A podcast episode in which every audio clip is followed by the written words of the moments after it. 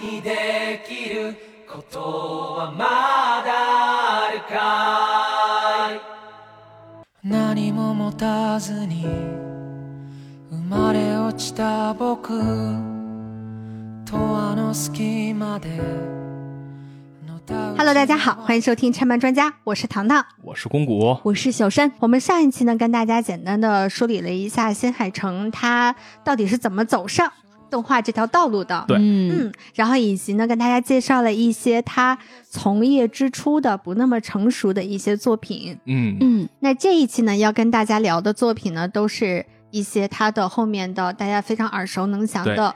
比较火的一些作品了。嗯，那首先第一个呢，就是《秒速五厘米》。知道这个动画之前，我根本不知道这是什么意思。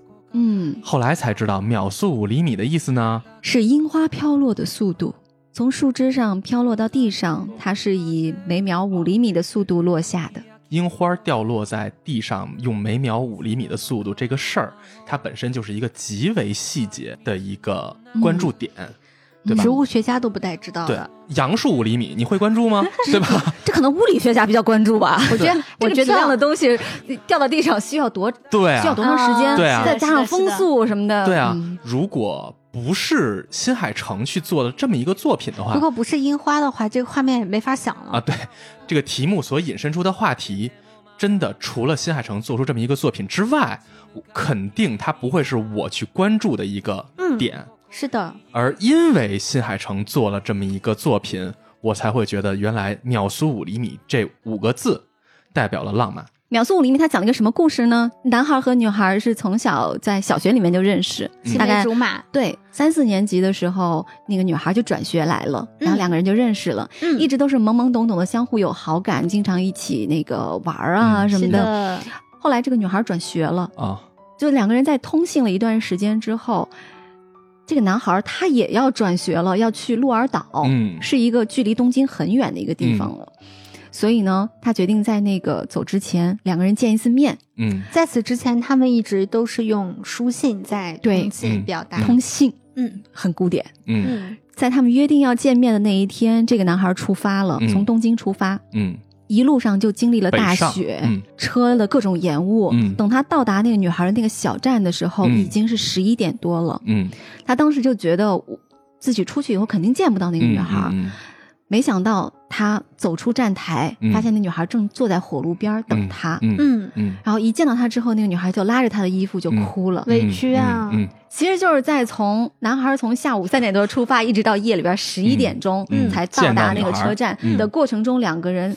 确定了心意，嗯，在出发之前是很懵懂的，嗯，那在一次一次的延误这个过程中，他明白了是喜欢这个女孩的，这女孩也喜欢他，于是那一天晚上两个人就确定了关系，两个十三岁的小朋友，嗯嗯，这个段落是他的第一个篇章，叫《樱花超》。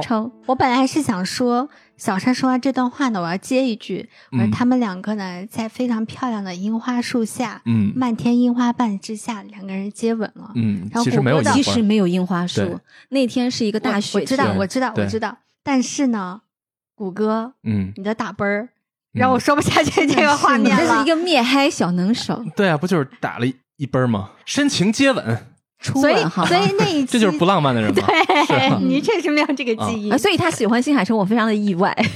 然后在樱花超的结尾，就是这一对十三岁的小情侣，他们就确立了关系，但同时也面对着分离。分离，两个人就真的是距离很远很远。我当时不是第一次就看到这儿吗？嗯，很多年之后都没有看到后面，你都不知道后边还有。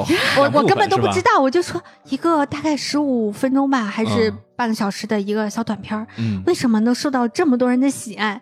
所以我当时看到那块之后，我会顺势的脑补的就是他们两个人虽然分离了，但是甜甜的谈起了一个一场异地恋而已。嗯嗯，所以我以为故事就到此为止了，没有万万没想到，他后面还还有两话，那么大两话。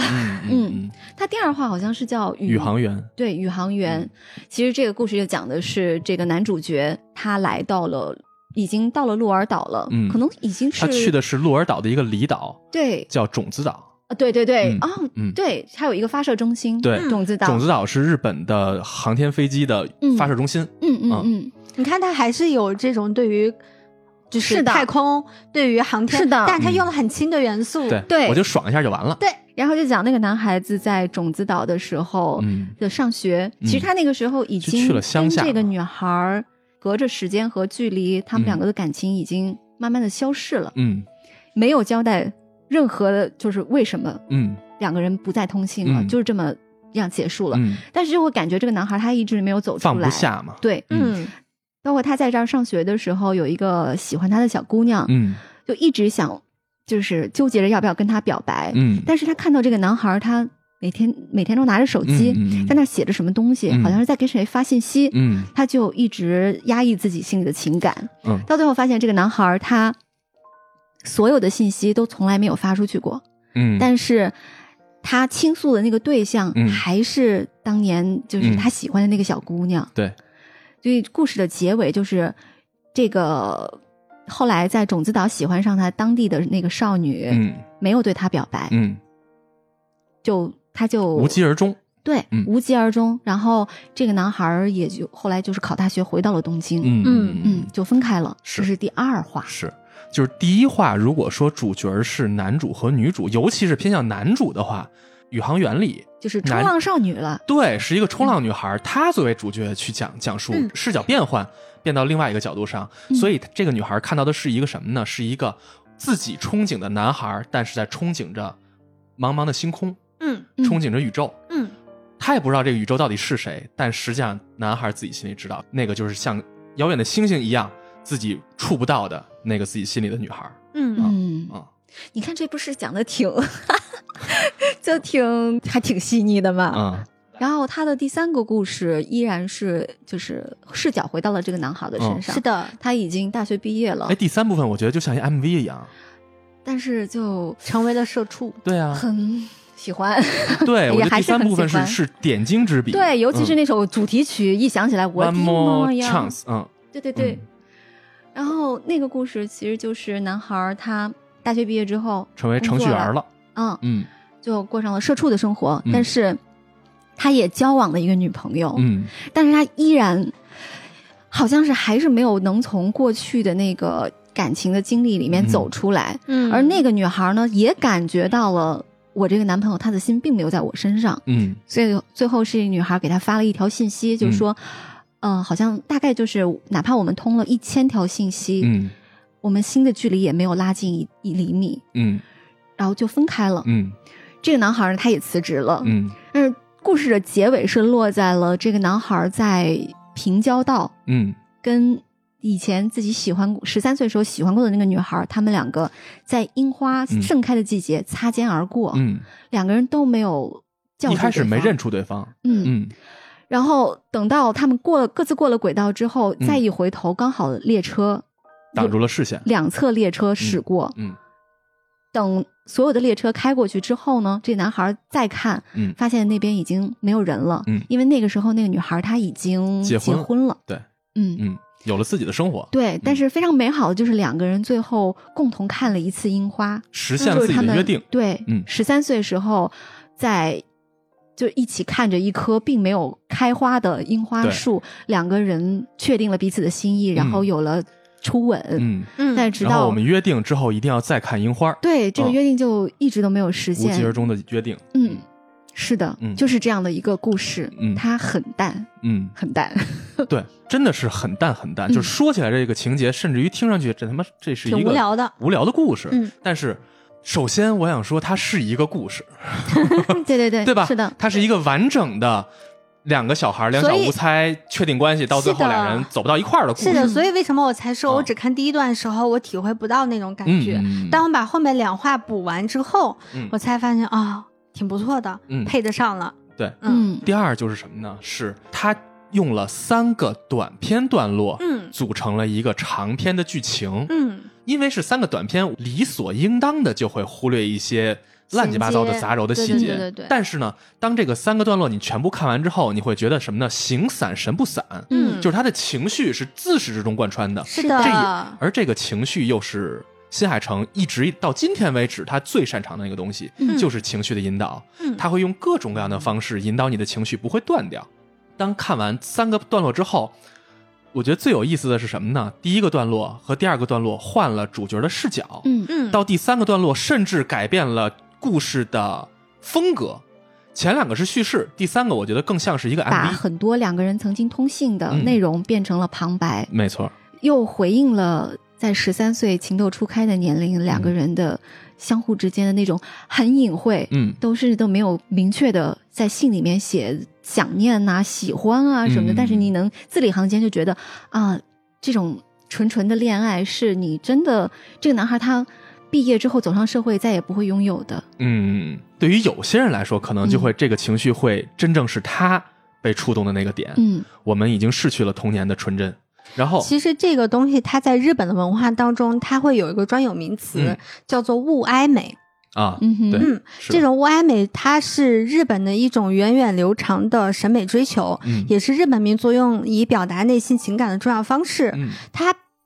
他说的这个物哀是指什么意思呢？就是呃，人对客观对象产生的主观感情。嗯，你比如说悲哀也好，嗯，同情也好，爱恋也好，嗯，这种情感的出现，说明人能够体会到外物的美丽，然后具有一定的情趣。嗯，而这种这种对于这种情感的追求，就是为什么看星空的时候会泪流满面啊？对他这种追求，其实是在日本的很多的文艺作品当中都能体现出来的。嗯嗯嗯嗯，从最开始。进入画面的第一帧开始，其实都在不停的渲染一种淡淡的忧伤，这又和最开始《星之声》的那个感受是一样的，是对吧？它是用一种情绪，即使形成了两张皮，前面是讲故事，后边变歌了，这么两张皮的一个一个表达方式，但是因为有这种情绪在，火车最后分开之后，人消失，嗯，把你得到最终的释放。嗯，我觉得这种他对于人、对于观众的那个情绪的拿捏的能力，秒速五厘米已经做到了巅峰了。有一种说法是说，新海诚非常热衷于以一种节制的姿态来写悲情。嗯，他会描绘很多让你感觉特别弥漫着悲伤的情感的，无论是情绪也好，人物也好，画面也好，物体也好。他，但是他永远他都会在一个度，他不会让你有一种特别强烈的情感的宣泄与释放。这就是为什么很多人不喜欢他，觉得他。觉得他做了个什么呀？太平淡了。嗯，对。但其实这个东西是他来体现他的情感的一种表达方式。嗯。然后我觉得，我个人会觉得，他其实是人生当中的一种常态。嗯嗯，我觉得大起大落、大哭大笑，反而不是你人生当中的人类的常态。对呀，就像真嗣跟绵玉香最后也没有在一起 阴魂不散，阴魂不散，阴魂不散，阴魂不散。看有些影视作品，我们需要的是强烈的戏剧冲突，嗯，尤其在好莱坞的主流的嗯商业作品里头，我们需要大量的强对抗、强冲突来形成那些我们的好奇点。我觉得是，而在秒至少在秒速五厘米这个作品里头，我们看到的多少我们都能感受到的那种情感，比如说儿时的约定，这种共情，我觉得不一定每个人都能共情到。但是能共情到的人就会特别特别有感触。我觉得有的时候，他你的约定未必是一个关于爱情的约定。对，没错，没错。但是你只要有那种小的时候跟你的小伙伴的达成的那种模糊的那种印象，然后你突然间发现，哦，你曾经亲密无间的朋友，一天。你发现他都不在你的通讯录里头，嗯，他也不在你的微信的列表里面，嗯，对，发现我跟这个人怎么就怎么这样就走散了，嗯嗯嗯嗯嗯，曾经那么亲密无间的两个人，对，所以你看，就是怎么就走散了呢？这不就是最后秒速五厘米最后那个篇章，它就叫秒速五厘米，嗯，那为什么就走散了呢？嗯，就这种情绪，你看也能直接传达到这块，是的，所以这种共情自始终存在。嗯，当你要要去共情的时候，首先得有情，而这个情在秒速五厘米有这么丰富的体现。嗯，它表现形式是淡淡的，嗯，但是这个淡淡实际上是只是我们的感受，而从创作者眼光来看，他一定用各种手段，从画面的空间的展示，是的，是的，我就想说这个音乐的使用，嗯，从这个两个人的那个情感表达，那个女孩最后为什么哭了呢？嗯，这样的东西其实全部在渲染感情上的东西。我我顺着谷歌的话就说一下，就其实，在新海诚的动画电影当中，远镜头和空镜头是他非常常用的两个镜头，它其实都是在营造一种空寂的一种美。嗯，然后这种它会，这种镜头一出现，就往往会人令人感到一种悲哀的无力感，对，和孤独感。他是他是用这种空间来塑造我们刚刚一直在强调的距离感这件事情。是，我要跟你讲，为什么秒速五厘米这个名字取得特别好，又转回来了啊！真的特别好。你在看这个片子的时候，你会你会感觉到所有的时间的相对流速。嗯啊，他强调了时间，时间的相相对流速就是樱花飘落的时候是。它最美的时候，嗯，它不是说在枝头绽放的时候最美，而是它飘落的时候，嗯，那那一瞬间，就不管它用了花了多长时间，你会觉得那个就是那个，你会觉得那个时间很长，嗯，因为它很美。这个男孩在去见那个女孩的时候，其实这个片子用了很长很长很长的时间表现他一站一站一站的延误啊，或者是看表啊、晚点啊什么的。这个时间的流速，就是对他来说，可能八个小时，嗯。就非常非常非常的漫长，嗯。嗯，然后他后面当他跟这个女孩不再通信的时候，又好像是三年五年一闪而过，就非常快，啊，他就会有时快时慢，时快时慢，就是你你心里的一个对于时间的一个感知是不一样的，嗯，说的好，没错，没错，说的好，没错，没错，骄傲了，开始摇尾巴了，就是美这个东西，我觉得之前咱一直说新海诚不会塑造人物哈。在这部作品里头，我觉得新海诚把那个女孩在火炉旁等他的那个形象，在我看到那个场景的时候，我觉得美疯了。嗯，是一个如此恬静的女孩，在那块静静的坐在那块等一个人。这个场景其实就普通的不能再不知道等的人会不会来。对，有可能那个男孩延误着延误着就坐返回的那辆车就回家了。对，对于一个异性来说，真的“恬静”这个词就是用在这女孩身上正好好。她的那个姿态、那个样子，会让我觉得又心疼，然后又感动。我替这男孩都感动，然后会觉得好美啊！就是这个这个场景会让我觉得这女孩真的是一个。虽然我一直对于二次元女孩漂不漂亮这事儿我感受不是特别强，嗯，但是我会觉得这个场景，嗯，描述出的女孩真的太美了，所以这也是这个男孩为什么一心里忘不掉的原因。换成我，我可能也会忘不掉吧。嗯，可能确实会有很多人觉得这个感情你也不知道他怎么样就消失了，嗯，两个人为什么就不联系了？但是它里面有一句台词，前面是女孩说，那个樱花飘落的速度是每秒五厘米，嗯，然后后面又有一句，到底要以怎样的速度生活才能与你再次相遇？其实这个是这个男孩的心情了。啊，这就是好有一比，就是最近看的花束般的恋爱，嗯，两个人成长的速度不同步了，嗯，所以。可能就算在一起，他也没有办法真正的走一直走下去。是的，就明日香说的，我比你先一步长成了大人，是来了。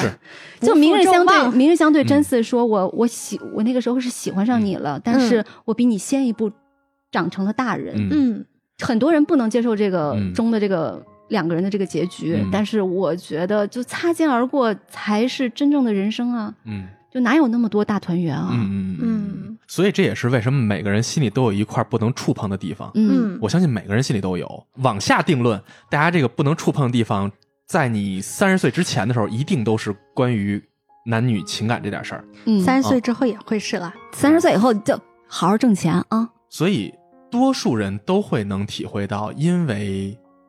时光荏苒，因为成长环境的差异带来的两个人的境遇不同，造成的结果没办法走到一起，这种情绪它足够别扭。我发现，就是如果想了解这些东西的话，能从自己的经历上面，如果能找到一些共同点，你再去看这个片子的话，其实会有非常大的不一样的感受。就是在这个时期啊，到《炎夜之庭》为止，嗯，就是看新海诚的作品，你想有感悟的话。你必须得是的，你必须得是他，是的，你要是这个里头的男主角或女主角，你能是，你就会觉得他好极了。如果你试不了，你就会觉得你们俩别闹了，没劲。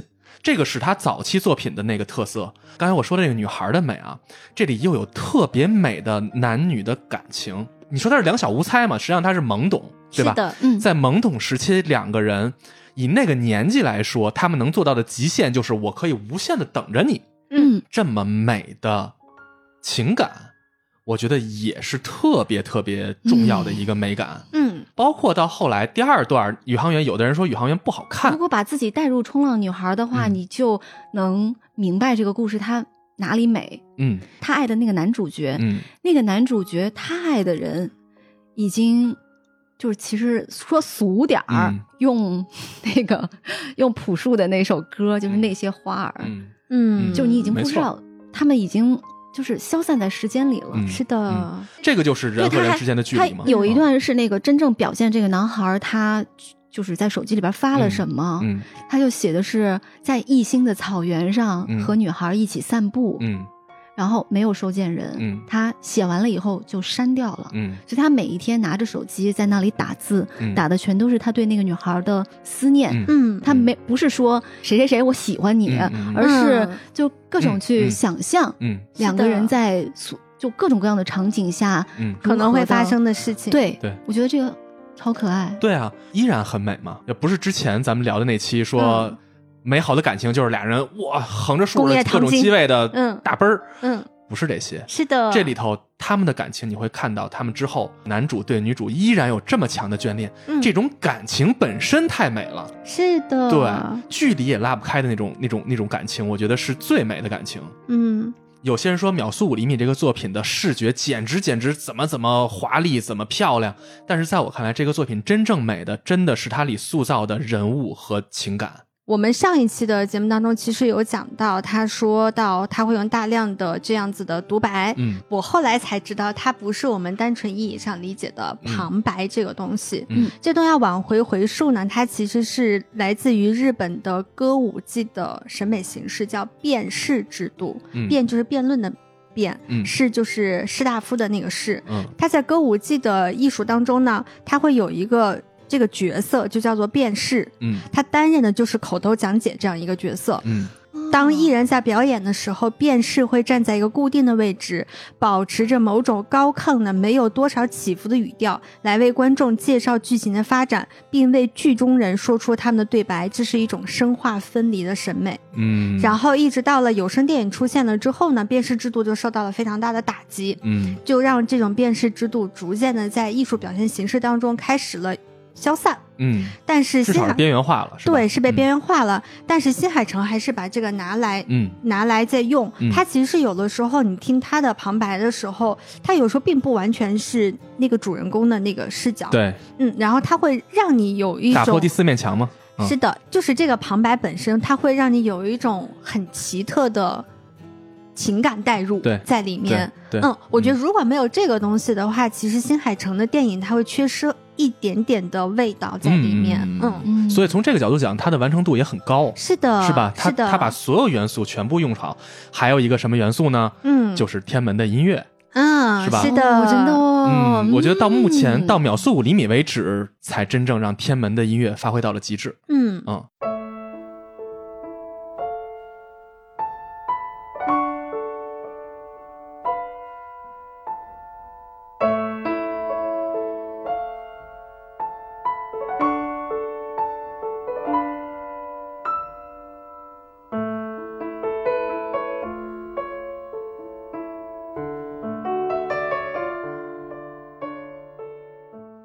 那怪不得呢，怪不得从《炎夜之庭》开始，我就对他的音乐。片子的配乐没有什么感觉了，是吧？天门自己说过，说我的音乐不是给宏大叙事做的，嗯，给情感更充沛的东西去谱曲是我擅长的，嗯，正好就对上了新海诚的这个作品风格，我觉得真俩他天作之合，真的是，是吧？说到秒速五厘米，大家都会想到那个结尾处的那首 One More Time One More Chance，但是。这首歌反而恰恰不是天门做的，嗯，而前面就是所谓那些钢琴的部分，嗯，天门对钢琴的使用，用的几乎都是那种轻小调的那种感觉，嗯，所以和情窦初开的男女孩的那个那种情绪是特别新之声的新之声的那个主题音乐也巨好，超级好，嗯，对，各种元素以美为立场为出发点去塑造这个作品，结果就是拿出了一个足够美。足够打动人心的这么一部《秒速五厘米》，所以也难免刘慈欣会喜欢这个作品，是吧？嗯，我们那个时候在琢磨为什么为什么大刘大刘他会喜欢这个，可能是因为他那个东西存在在他心里，但是他没有办法把它很好的表达出来，反而是新海诚完美的诠释了他心里面的那种。对于孤独啊，还有时间、空间、距离对人的那种拉扯，没错。我觉得这两个人都是极致浪漫的人。刘慈欣从某种程度上是的，是的，是的。哎，我跟你说，是的，是的，是的，是的，是的，是的，是的，是的。对对对对对，我看大刘的小说都会哭。对，就是我们不能因为大刘慈欣只做了大家熟悉的《三体》，三体，对吧？他是讲一个宏大叙事的，讲的是非常推荐大家去看刘慈欣的短篇小说。是我特别喜欢他的短篇小说。我非常同意你刚才说的，大刘是一种在巨大尺度上的浪漫。嗯。就是他甚至就经常动不动就写个几百年啊什么那种那种无限大，是的，嗯，但你依然会觉得哇，极致宏大的浪漫，对，和新海诚的这种小的不能再小，对，是相通的，对，嗯。至少这都是对于浪漫的一种阐释。嗯，他们在关注这件事。我觉得是视角的，我觉得是视角的不一样。就是你看，好像刘刘慈欣的作品那种跨越时间、跨越空间是所谓的宏大，但它其实你放到宇宙里面，它真的就跟尘埃一样小。你想那个对吧？所以你的人的内心的情感也是这样子的。你戴上他的眼睛，我其实我的妈呀！我其实，在咱们讲到就是刘慈欣，就是讲到那个新之声的时候，我就想说这个戴上他的。演技的这个就不给 给大家展开了，反正推荐大家去看，特别特别好看的一个短片。对，我想我想说的就是，当人的内心的世界，你把它想成一个宇宙的时候，它也是无限宽广，没错，无限博大的。嗯，所以在某种程度上来讲，刘慈欣和新海诚他们讲的东西，他们的那种浪漫是在一个尺度上的。嗯，对，所以不要因为新海诚成天只讲男感情，嗯，看似好像是是。情感之类的东西啊，我们就说他娘娘腔细腻入微过过了头，其实他所讲的也是一个无限宏大的主题。他可以细腻入微了，娘娘腔是真的不可以。谁能这么评价新海诚的过分？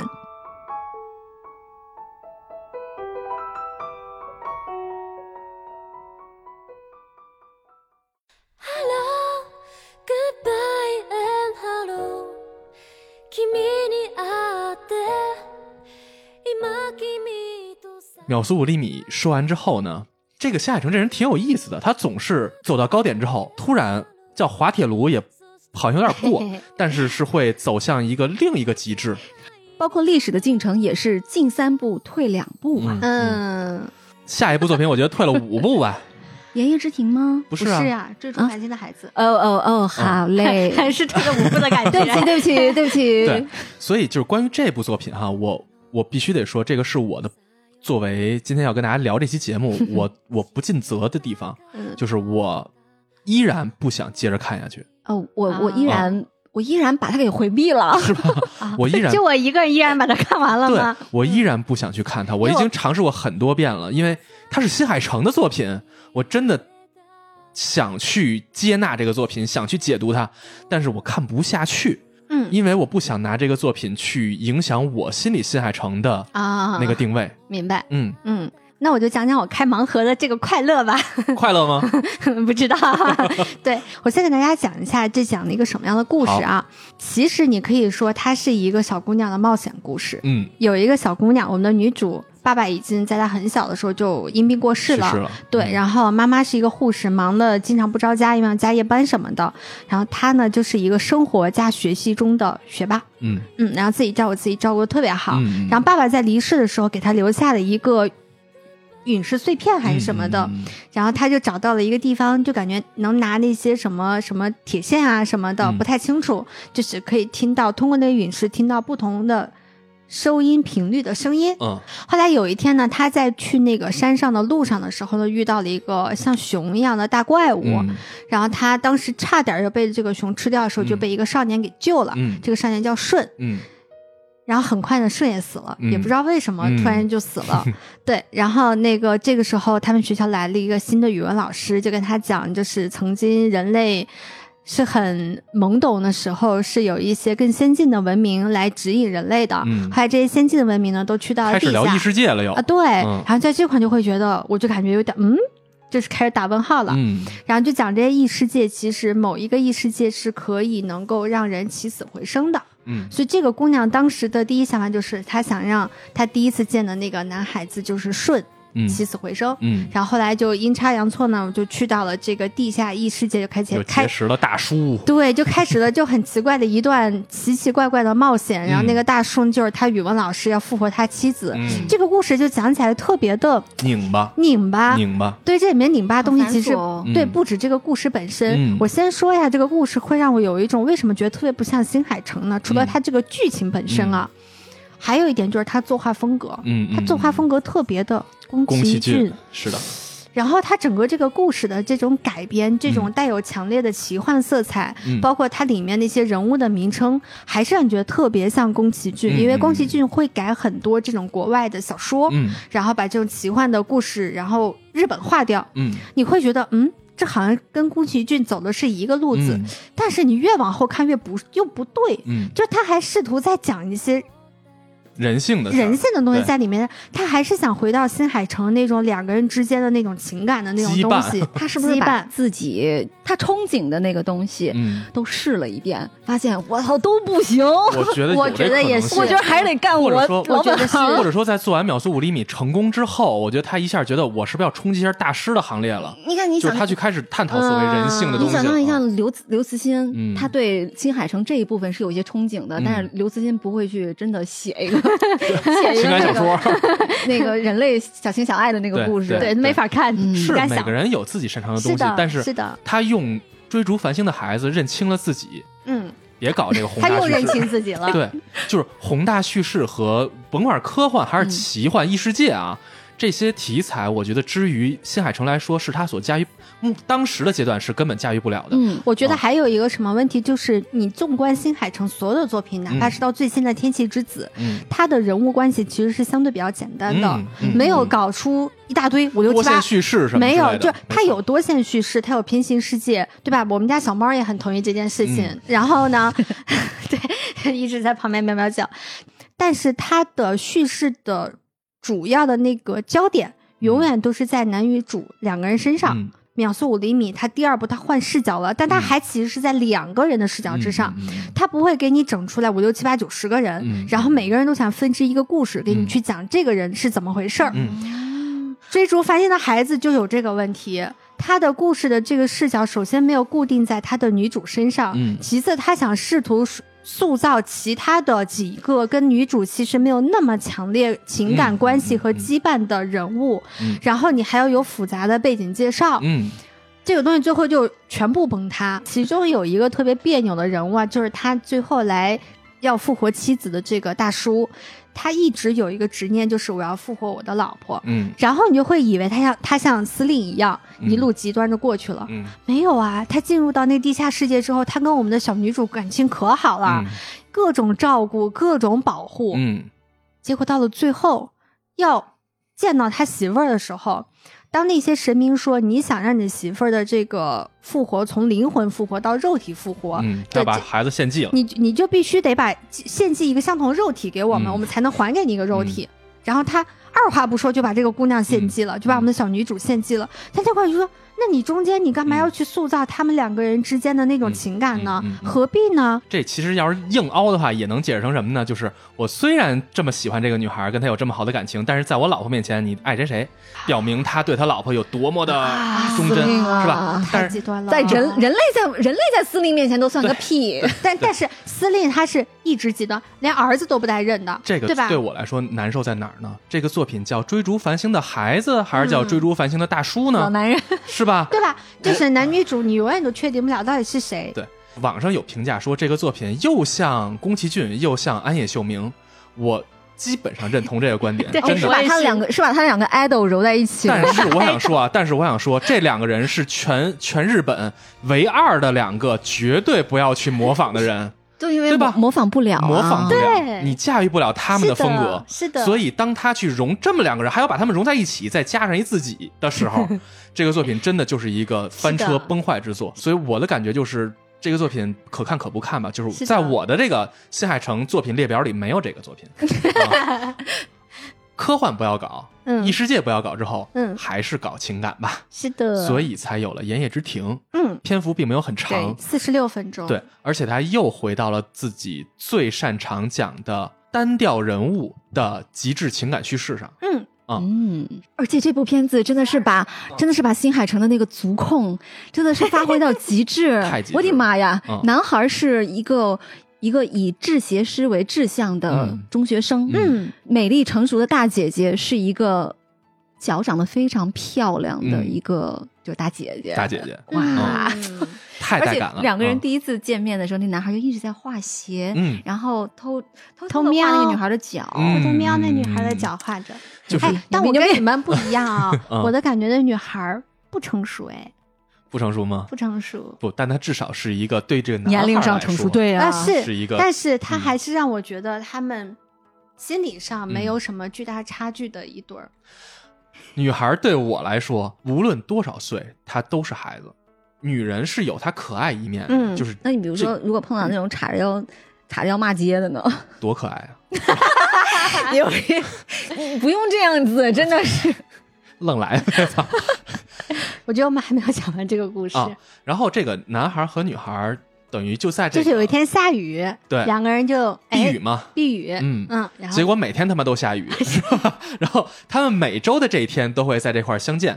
从一开始大概见了一个月吧，对，一个多月。从一开始两个人只是这男的画人脚的这么一个流氓流氓行为啊，挺猥琐。刚开始我以为这是一个猥琐向，有一点点感觉是是的，他有一点禁忌的那种感受，从头至尾都是画脚和这个年龄年龄代际差的这个微妙的令人怦然心动的贝德。对，没错，没错，没错。比如我喜欢维骨科，靠，然后两个人逐渐熟悉。熟悉之后，逐渐产生感情。为什么产生感情呢？是因为两个人同样是处在人生不好的境遇下，嗯，彼此能理解对方的感受，是的，所以才形成了两个人之间的羁绊，嗯。然后两个人准备突破突破这层羁绊的时候呢，先说明一下啊，这个比他大十二岁这个女性其实是他们学校的老师，对。对，等于就是说，在某种意义上，她是一个跨越了十二岁的。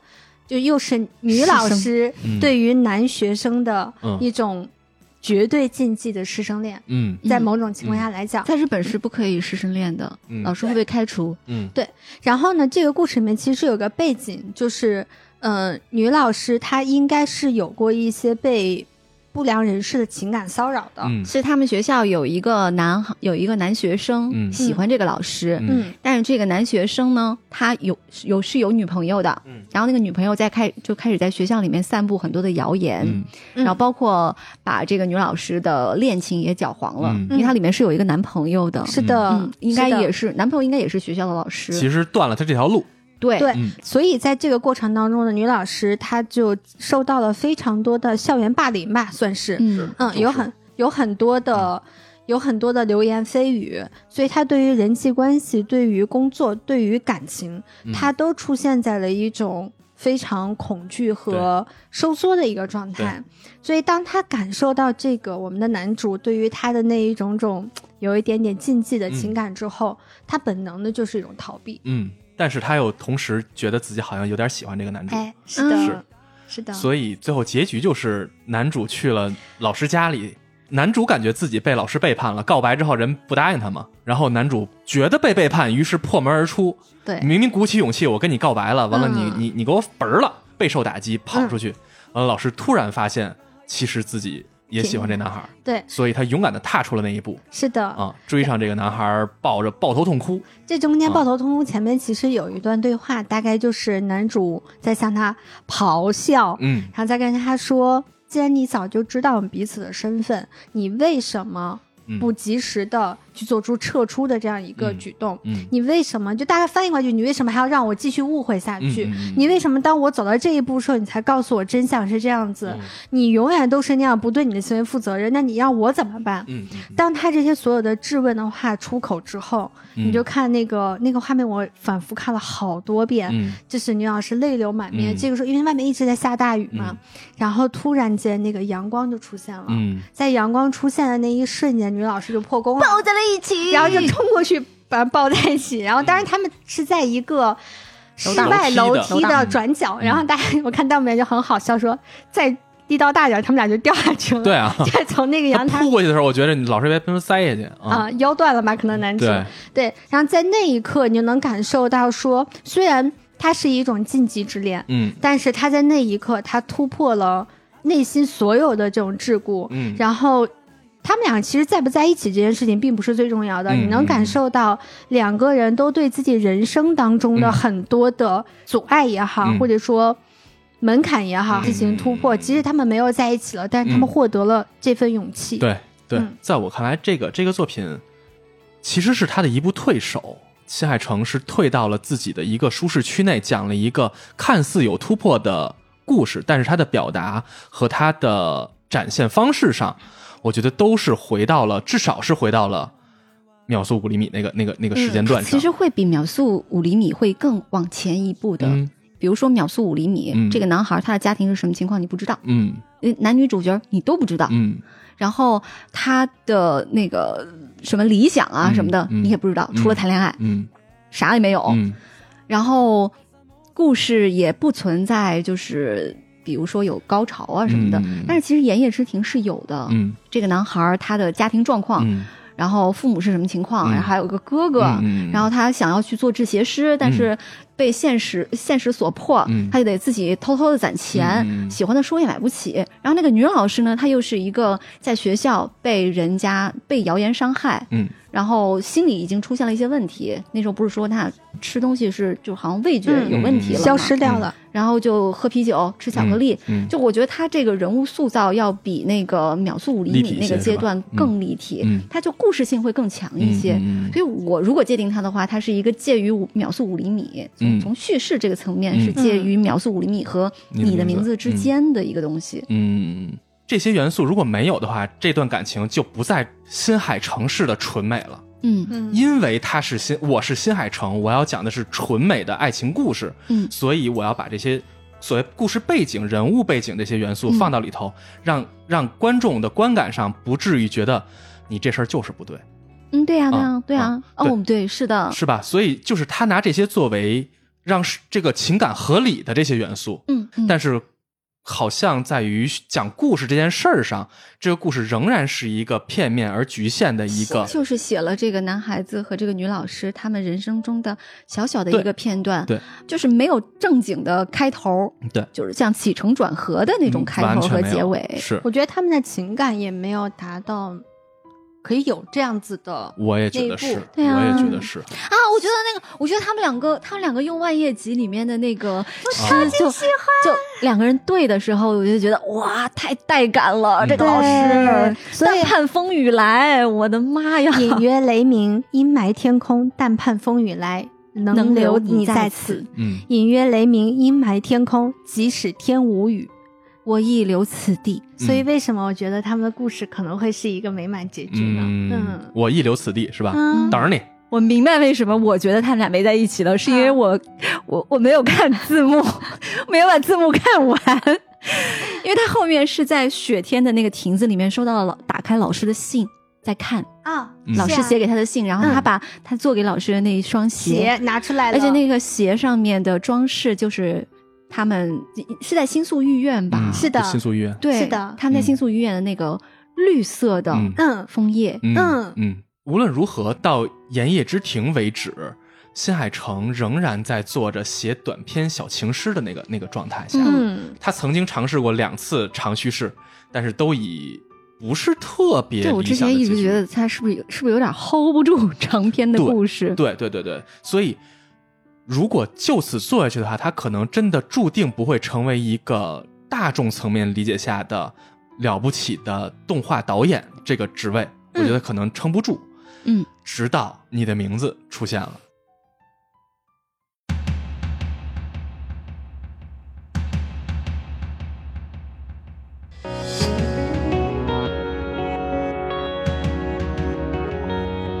你的名字，我觉得。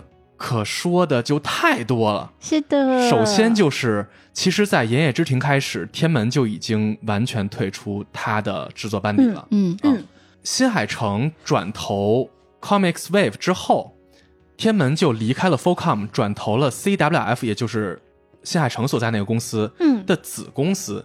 这家公司呢，实际上也在制作动画，但是天门为人所熟知的是在给。新海诚做合作，直到《炎夜之庭》为止，是因为某诺利这个公司倒闭了。哎呀啊！然后等于天门一下就失业了。也就是在这个时期呢，新海诚开始决定挑战，再次挑战自己之前曾经翻过车的长篇动画的制作。嗯嗯，而他选择不再和天门继续合作。一九年的时候，新海诚曾经促成了自己的公司 CWF。又招了天门来到自己公司，等于又重新给了他一份工作。只不过是你回来之后，咱俩业务上不再有太多交集了，因为咱俩已经不太合适了。嗯，对。所以新海诚还是一个很照顾朋友的人，我觉得。对，嗯。而在这个阶段，其实新海诚回想起了，这是他在他自己的一份采访里说过的：“你的名字这个作品在策划阶段、早期阶段，实际上源于自己和自己的一次心灵碰撞。”在自己年幼的时候，在老家的时候，自己是一个向往东京生活的一个乡村少年。嗯嗯，而实际来到东京之后呢，他发现自己很好的和这个城市融合了，我变成了城市的一部分。嗯，这两个自己，他回想起来，他觉得都很好。所以，何不让这个阶段的自己和那个阶段的自己在一个作品里重逢呢？这个是他所有你的名字创作的原点。你的名字之前，实际上新海诚已经创作了很多的广告，而且都挺好看的，哈。嗯，广告大神，他还挺哎，所以他真的是一个 MTV 天才。他在长篇上翻过车，但是他在这种短的广告片上真的是，哎呦！你的名字呢？实际上讲的是一个生活在农村的少女叫三叶，嗯，和一个生活在东京都市里的高中生叫龙。嗯，突然有一天发现能互换互换身体，穿越到对方的身体里头。醒来之后发现，我靠，我长胸了。那边是我靠，我怎么变成男的了？对我怎么去厕所呢？摸 摸了一下，摸了一下，哎，好可怕。嗯，其实是灵魂交换，就是灵魂交换。嗯，他们其实就是大概就换个一天。对，每次都时不常换一天，时不常换一天。对，有一天他们突然间发现这个不再交换了，主要是男孩发现。不换了，对，因为在他们最后一次交换的时候呢，这个在他们俩认识之前，男主呢其实是有点喜欢他打工的那个餐厅的一个姐姐，一个大姐姐的。在最后一次交换的时候，这个女孩穿越到龙的身体的时候，嗯，就帮助他约了这个大姐姐一起出去去约会。在约会到结尾的时候，这个大姐姐就说。我感觉到了，你不是之前的那个你。嗯，然后他说：“你是不是之前喜欢我，但现在喜欢别人了？”其实是他点破了龙的心思。嗯，然后他就，哎，挺想去那个姑娘那个地方。既然我已经明确了我自己心思，我要去找找女朋友去。对，结果这个时候发现他是打开手机。因为他们两个在交换灵魂的时候，发现有交换了，就会给对方留下一些信息，对，比如写在手上写下自己的名字啊，我这周都干了点啥？对，这个女孩会用手机记录出来，记录下来，我今天那个帮餐厅里面那个姐大姐姐缝了裙子，她对你很有好感，要把握机会，是为了让对方不穿帮。对对。他每天都会给他每一次交换都会给他写很多信息。当他发现这个女孩不再跟他交换信息，而他确认了自己的心思之后，他在他想去找这个女孩的那一个时刻，他发现他的那个信息哗哗哗哗哗就没有全没有了。嗯，他连那个女孩姓什么叫什么住在哪里全都不知道了。他只有一些。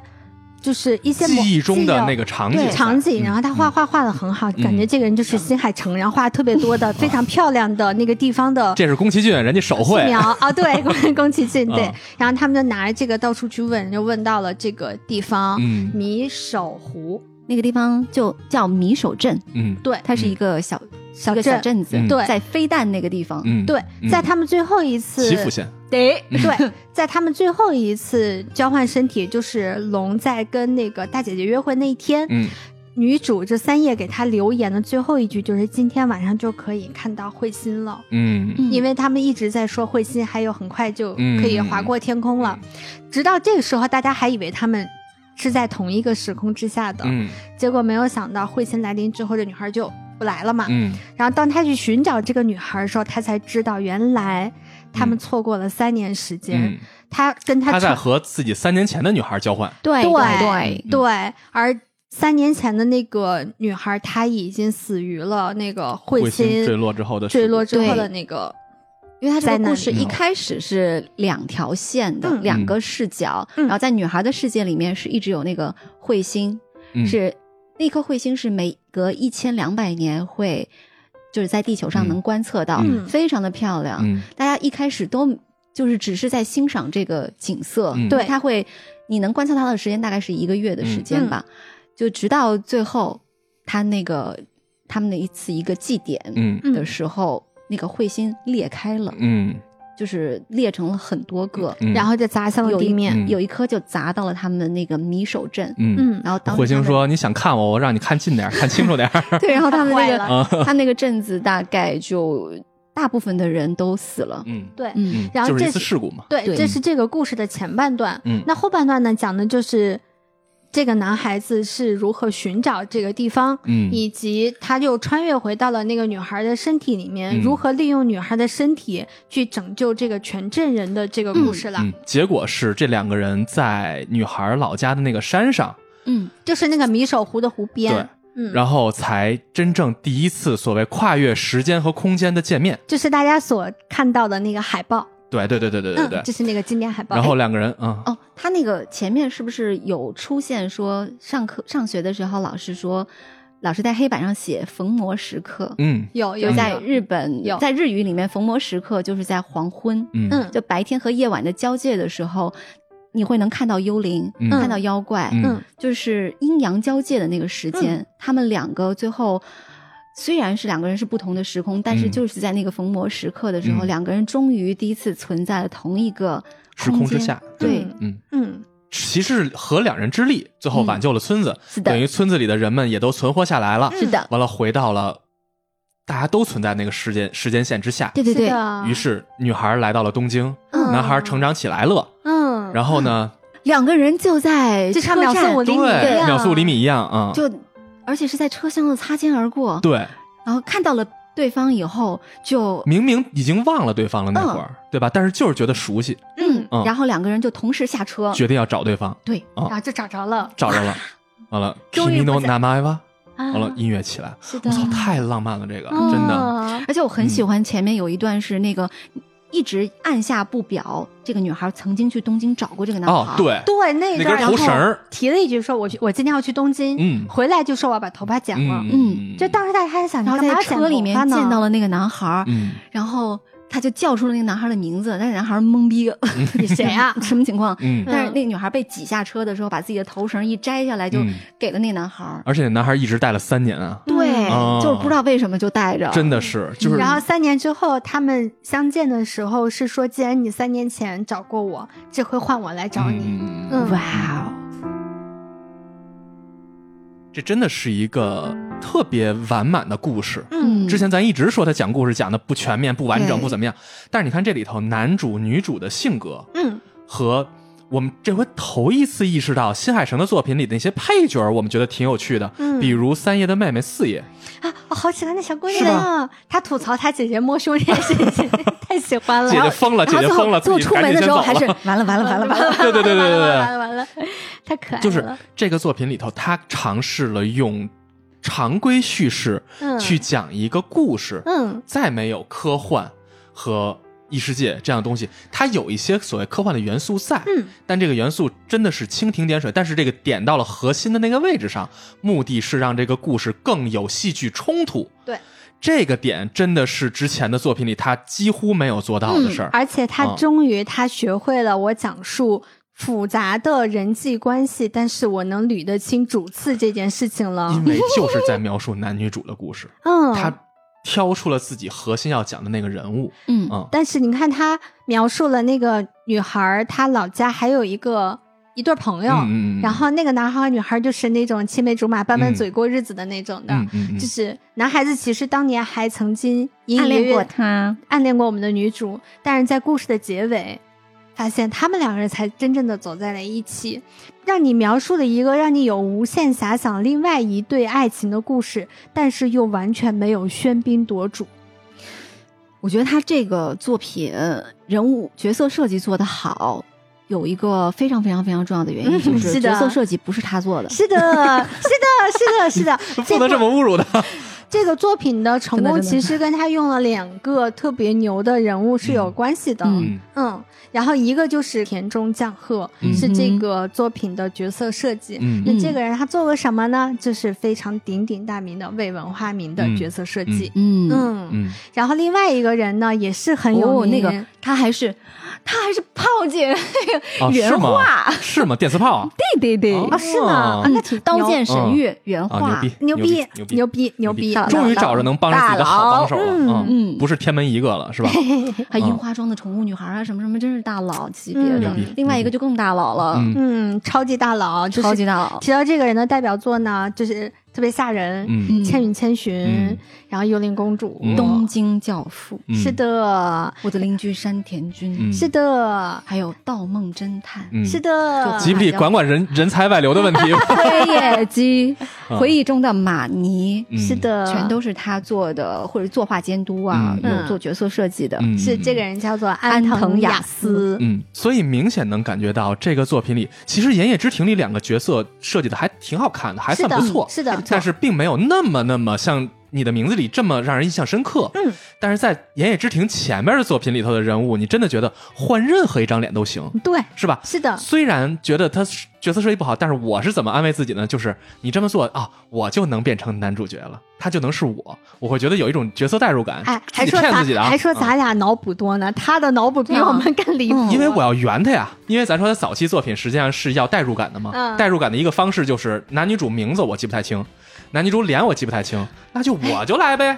是啊，我我觉得他之前的那些作品，我倒没有，我倒没有去代入具体的哪个角色，但是我能代入他想要给我传递的那种感觉。虽然我跟主角性格啊、什么境遇完全不一样，但是我能，我能理解那种，嗯，那种错过。嗯，但是在你的名字里头，我没有一秒钟尝试去代入，因为我代入不进去。第一是因为角色设计太鲜明了，嗯，第二这个角色的性格也很鲜明，嗯，是吧？就是他们已经很丰满了这样的人物，这个才是一个常规动画故事叙事里头的一个人物塑造方式，是的。所以从这个角度来说，这两个大佬帮他丰满了他最缺陷的人物，那而故事本身他用。有冲突的身体交换剧情，嗯，又加入了时间错位，嗯，而且他把时间错位这个点放到了那个最核心的那个悬念上，嗯，做成了一个悬念，对吧？悬念也单一，啊，对，很简单，很简单的悬念，但是它足够重要，是的，所以最后呈现出来的效果就是，我们看这个故事，我不觉得它有特别特别好，但它绝对属于很好的一个故事。嗯，我当年在大荧幕上是上映的时候去看的。觉得相当的震撼，是，就是你回头你要再看，如果你是在小屏幕上第一次看它的话，嗯，你可能会觉得它并不算得上是一个能够什么划时代的这种标签的作品，嗯，绝对算不上，嗯，但是他的那种明快，那种酣畅淋漓，嗯，让你在电影院里面真的是极爽，没错，嗯，我之前和我的一帮同事们一块看了。我的第三遍描述五厘米，我们几个大老爷们儿一块儿坐那儿看，全程静默，没有声音。嗯，大家看完之后都是叹气啊，哎呀，就就就是那种感觉。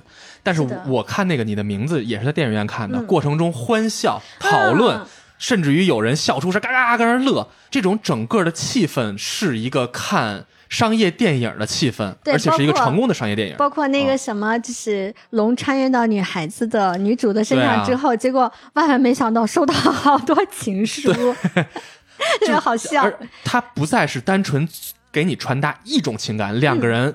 我们要搞对象，我们要相恋，所以我们两个人要不然就是快乐的相恋，或者说是痛苦的离别，或者说错过。这个作品里头有两个人从相识、相知到最后相恋的整个过程里的各种情绪在，嗯，所以它是一个熟悉的那种故事讲述方式，对，嗯，而且我真的觉得这个故事讲的极好，嗯。嗯，我之前觉得就是不想去看的一个原因，我实在是没有去电影院看，就是觉得。交换灵魂这个梗太老了，嗯嗯，但是后来补完了以后就觉得，哦，居然还讲出了新意呢。对，哦，surprise。对，我觉得就是那个时间的那个，其实你看又是时间，嗯，对吧？又回到最开始星之声的那个东西上，嗯，但是他在这块把这个概念特别好的穿插到这这个自己的新故事里头，让这个故事又变得特别妙笔生辉，是吧？所以。真的就是你的名字是一个特别出色的商业片儿，嗯，而有些人就会逮着商业片儿这个说法尽情的攻击他。我实在是不是很理解，no，？是，就是我觉得大家对于商业这件事情有着一种就是莫名其妙的鄙视，你就不知道是不是大家被国产的电影给虐的。就是国产电影当中商业片也不是烂片的代名代名词呀，没错，就是好像大家觉得你跟铜臭味挂上钩，就就不对，就不对，凭什么不对啊？嗯，就有一种哎呀，你得曲高和寡，你得讲艺术，你得晦涩，你得在老子看不懂，你才是最牛逼的，我干嘛呀？甚至有一些在很多那种行业内的。就是影视行业的那些群里面，大家都会有那种什么，就我我要说，票房和商业或艺术其实是不同的评价体系。是有可能它是一个就质量不高的片子，嗯，但是它票房巨好，那能说明它就是一个质量好的片子吗？嗯，不能，因为票房它有很多各种元素影响东西嘛。嗯，商业和艺术又跟票房，我觉得这种东西是你也没。是不同评价体系，希望大家逻辑搞清楚，嗯嗯，把它分开来讲，没错。而且他们，我觉得会有很多脑补，脑补的是什么呢？是就是我我我的爱豆对对钱妥协了。他不，他如果是爱豆主动妥协，他们也不会认为是主动妥协。而且我的爱豆被钱绑架了，对他们会觉得是因为有背后的 那些眨眨眼，资本。新海诚，你眨眨眼。对他们有一种我干嘛呀？我不觉得新海诚被害妄想症吧？啊，对，就是我觉得新海诚他是一个一直在求变的一个状态，他会非常有勇气的去。用失败也好，用什么样也好，去探索他还没有探索到的那个地方。嗯，我不觉得商业化这个东西是他可以被绑架的。嗯嗯，他是一个极有主意和极具魄力的一个导演。嗯，所以商业化也好，嗯，还是叫主旋律也好，嗯，为什么我要说到主旋律呢？我想说一下 最近我在看的一个电视剧，嗯，叫《扫黑风暴》。嗯，这个剧我特别特别喜欢啊，但是我看豆瓣上有评论说，哦，看了半天原来是主旋律电影，真那就没劲了。完了，评分给了一个一星。主旋律也好，商业也好，它只是这个作品类别的统称，是的，并不是说因为有你盖上了这个标签儿，于是你就形成了一个主旋律电影，它就是一个没劲的片儿。这个这个想法为什么会出现？我我觉得这是不合理的。嗯，同样一个商业大电影也可以有很好的艺术成就，是的，也可以有很高的艺术成分。嗯，但是也同样存在商业大烂片儿。那你说一个艺术电影？有人说：“哎呦，艺术电影烂片也很多，那个才是烂片的他妈的集中地呢。”就。就是大家可以去看一看那些影史排名前多少名的那些电影表，嗯，就百分之九十九都是商业片儿。不要对商业片儿有有成见，有成见，也不要觉得一个百分之九十九多了多了多了多了。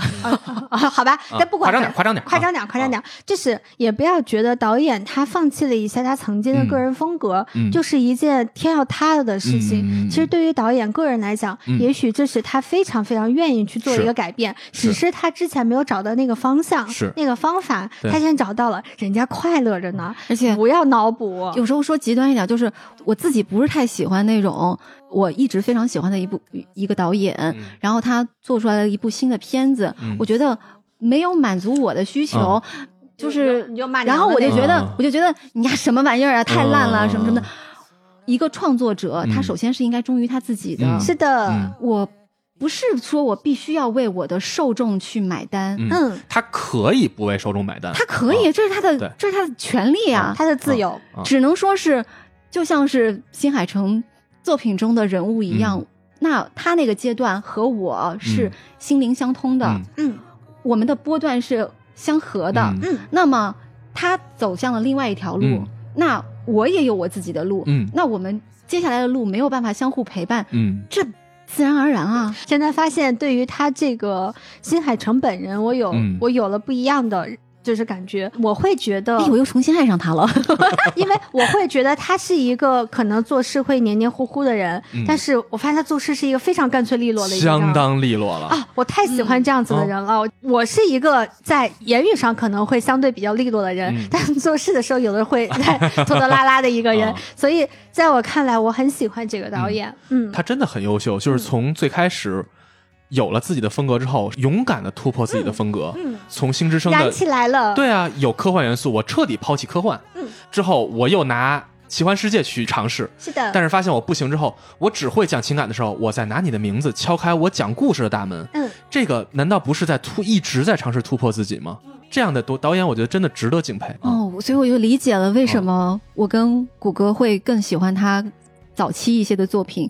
我也是一样觉得你的名字，它不是说不好，它也很好，但是他过往的那些作品就好像是他还有很多很多的棱角，很多的锋芒，他还没有去慢慢的把它那个雕琢，就是风格化。所以那个时候就会觉得他给我的心理上的和视觉、听觉。各方面的刺激是非常强的，他跟别人不一样。没错，你的名字结束之后，有很多说法说，夏海成就是接班宫崎骏的那个人。这个说法啊，我觉得过了，确实是过了，确实过了。因为你的名字那个时候票房非常好，你的名字在上映二十八天就在日本开创了继宫崎骏之后的第二个突破一百亿嗯日元票房的动画导演尾迹。嗯，就是他的速度也很快。嗯嗯，但是不要唯票房论。